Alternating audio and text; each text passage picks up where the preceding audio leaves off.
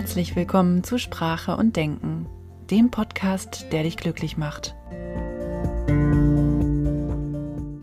Ein bisschen Werbung in eigener Sache.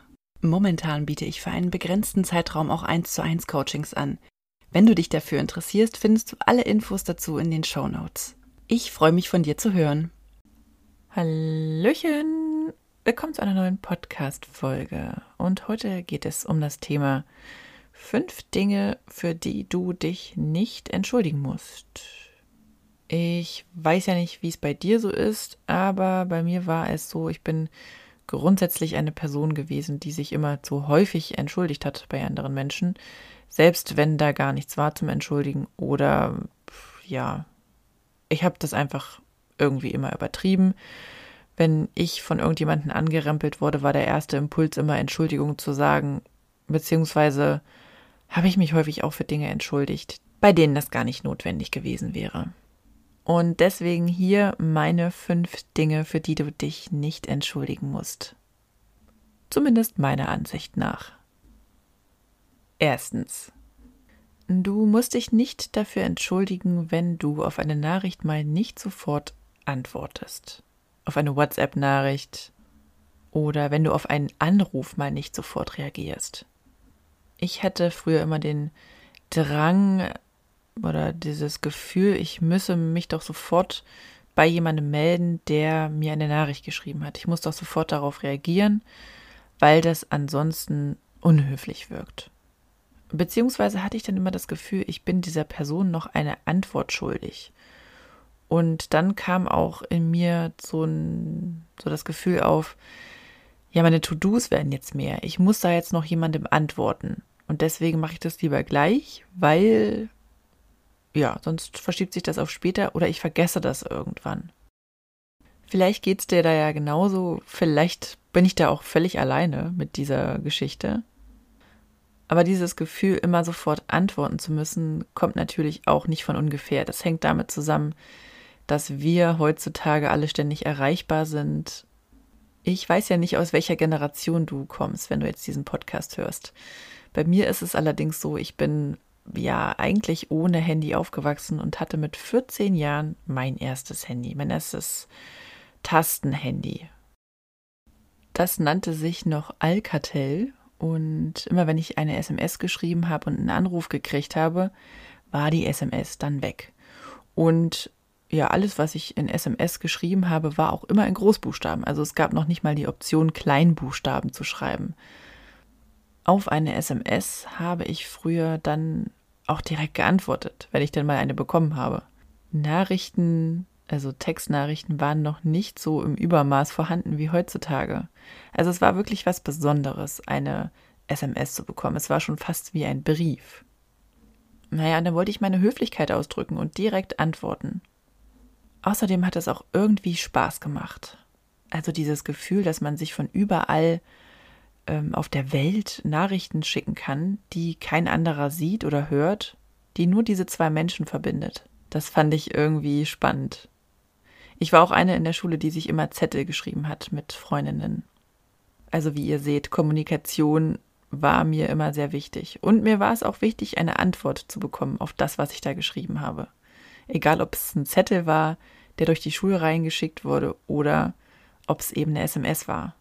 Kommunikation bedeutet ja auch eine Reaktion zu bekommen auf das, was wir da kommunizieren. Und irgendwie ist da für mich dann der Anspruch entstanden, immer direkt und sofort antworten zu müssen. Vielleicht war da auch mal eine Person in meinem Leben, die mir das vorgeworfen hat und mir gesagt hat, ich solle doch schneller antworten, weil, keine Ahnung, habe ich vergessen. Weil sonst was ganz Schlimmes passieren könnte oder diese Person dann traurig ist oder was auch immer. Es ist nur so, dass es uns in diesem Moment, wo wir diese Nachricht bekommen und das Gefühl verspüren, wir müssen jetzt sofort antworten, uns unter einen enormen Druck setzt. Ich möchte dich dazu ermutigen, dich nicht schlecht zu fühlen, wenn du nicht sofort antwortest. Wenn du überhaupt so eine Person bist. Es kann natürlich auch sein, dass dir das völlig egal ist und du damit total locker umgehst.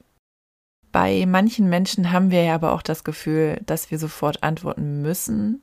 Also zumindest geht es mir so, weil ich dann denke, dass die sonst sauer sind. was ja aber eigentlich nicht mein Problem ist, sondern deren Problem.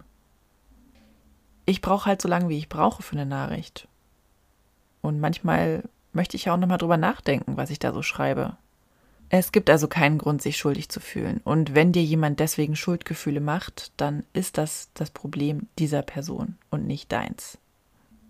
Du hast das Recht, so lange über die Nachricht nachzudenken, wie du gerne möchtest.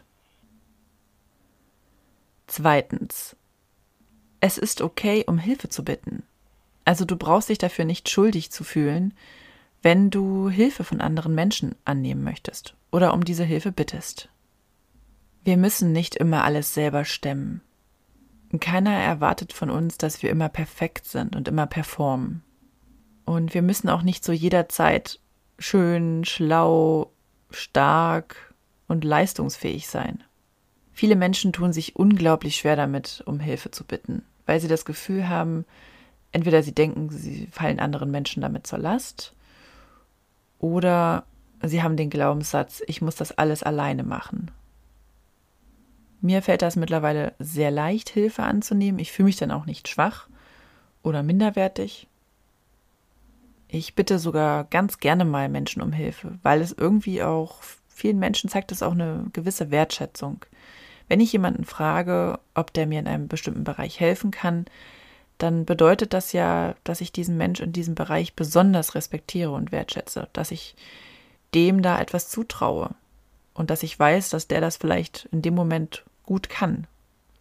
Ich zeige außerdem mir selbst gegenüber meine Wertschätzung, weil ich weiß, wo meine Grenzen sind und weil ich auf meine Bedürfnisse höre. Also ich weiß noch, als 20-jähriges Mädel, da war ich auch so drauf, dass ich dachte, oh Gott, ey, ich kann jetzt nicht ständig irgendwelche Leute um Hilfe bitten. Ich muss das alles alleine wuppen und dann wirklich besonders stark und dann werde ich vielleicht sogar dafür bewundert. Bullshit. Erstmal kommt es nicht auf die Bewunderung an. Das musste mir denn auch erst später klar werden. Und zweitens ist es nicht Sinn und Zweck im Leben, alles alleine stemmen zu müssen. Dafür haben wir Freunde und ja Menschen, die uns umgeben. Und was mir auch nie klar war, ist, viele Menschen helfen auch wirklich gerne. Das hätte ich halt nicht gedacht. Ich dachte dann immer, dass ich anderen Menschen zur Last falle. Das ist auch so ein Glaubenssatz, der immer noch sehr, sehr stark in mir drin ist, wo ich immer noch dran arbeite. Also wie ihr seht, auch ich bin nicht frei von allen Glaubenssätzen, auch wenn ich mich ständig damit beschäftige. Drittens, du musst dich nicht dafür entschuldigen, wenn du mal einen schlechten Tag hast. Oder für deine Gefühle, die du gerade hast. Fühlst du dich vielleicht ungerecht behandelt? Oder hast du das Gefühl, da muss mal ein bisschen Wut und ein bisschen Ärger raus? Dann ist das so, dann ist das auch okay so. Und kein Mensch der Welt hat das Recht, dir diese Gefühle abzusprechen oder von dir zu behaupten, dass du jetzt gerade eine Drama Queen oder zickig oder sonst was bist. Ja, klar, es ist wichtig, irgendwie auf den Tonfall zu gucken oder zu achten und darauf zu achten, dass wir andere Menschen nicht verletzen mit dem, was wir sagen.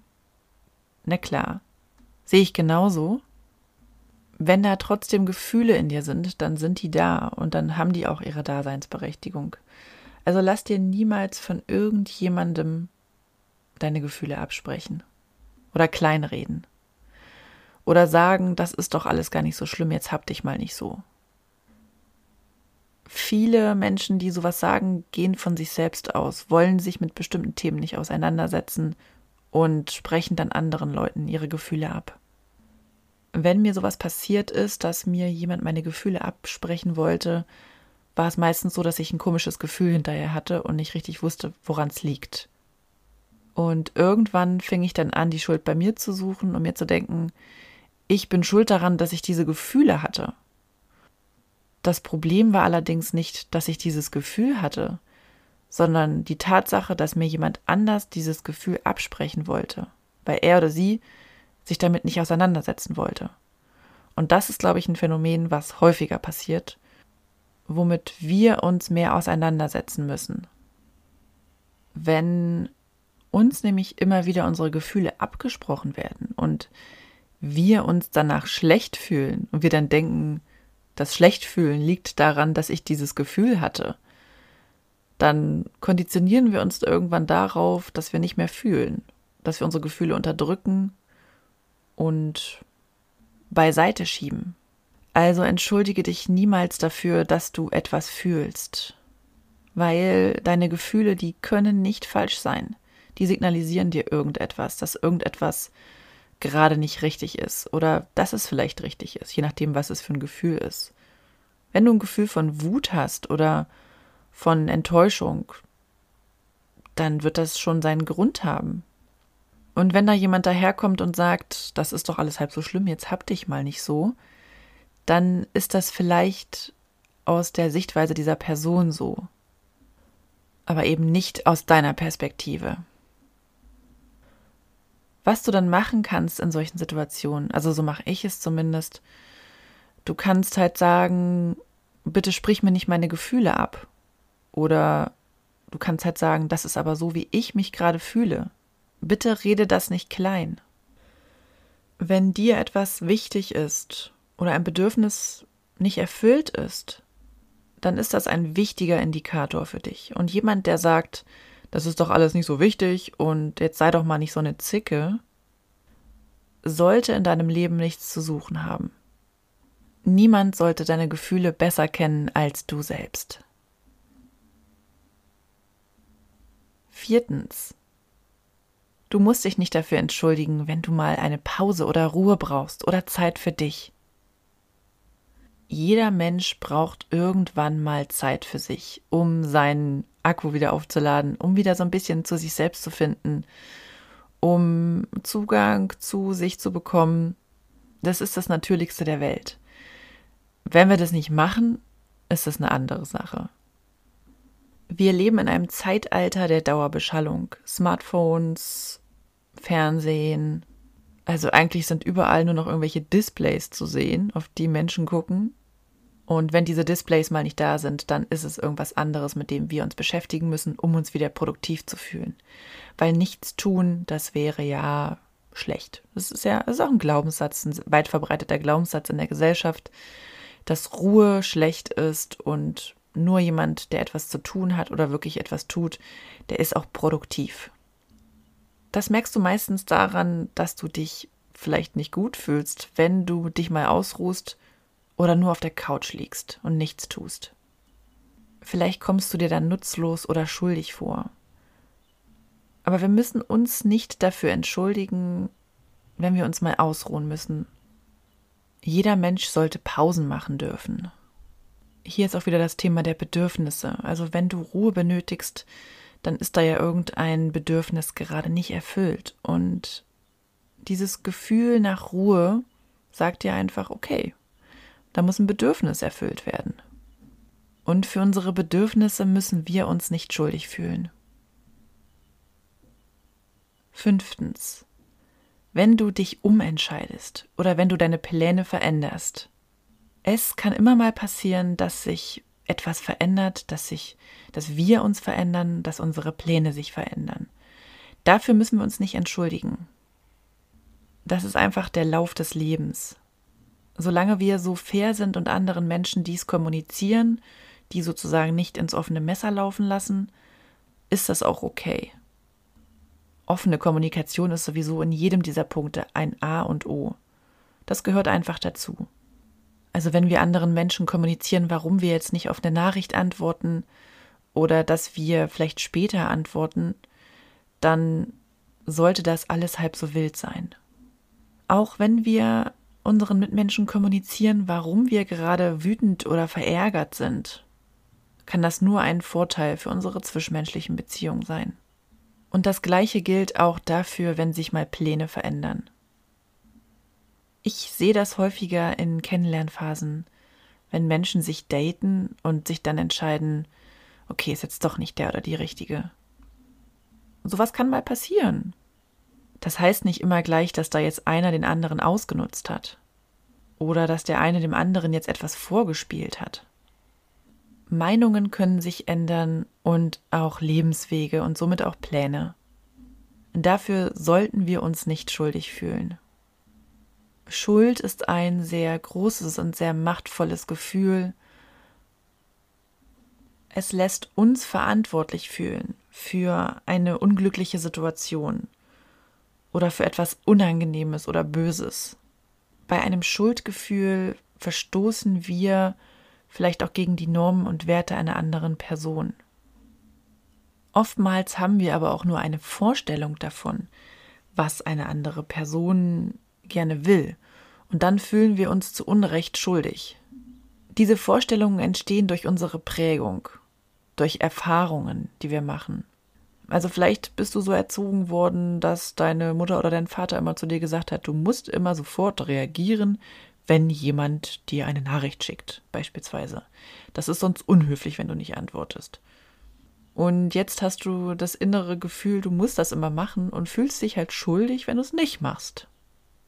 Vielleicht wurden dir als Kind aber auch deine Gefühle abgesprochen, wenn du traurig oder wütend warst, weil sich da irgendein Erziehungsberechtigter nicht mit deinen Gefühlen auseinandersetzen wollte oder dich nicht wirklich gehört oder gesehen hat mit deinen Bedürfnissen.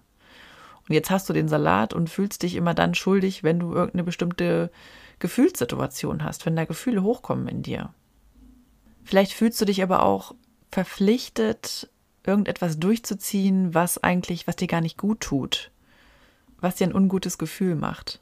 Und dann hast du Schuldgefühle, dich umzuentscheiden oder den, den Menschen zu kommunizieren, dass du dich anders entschieden hast.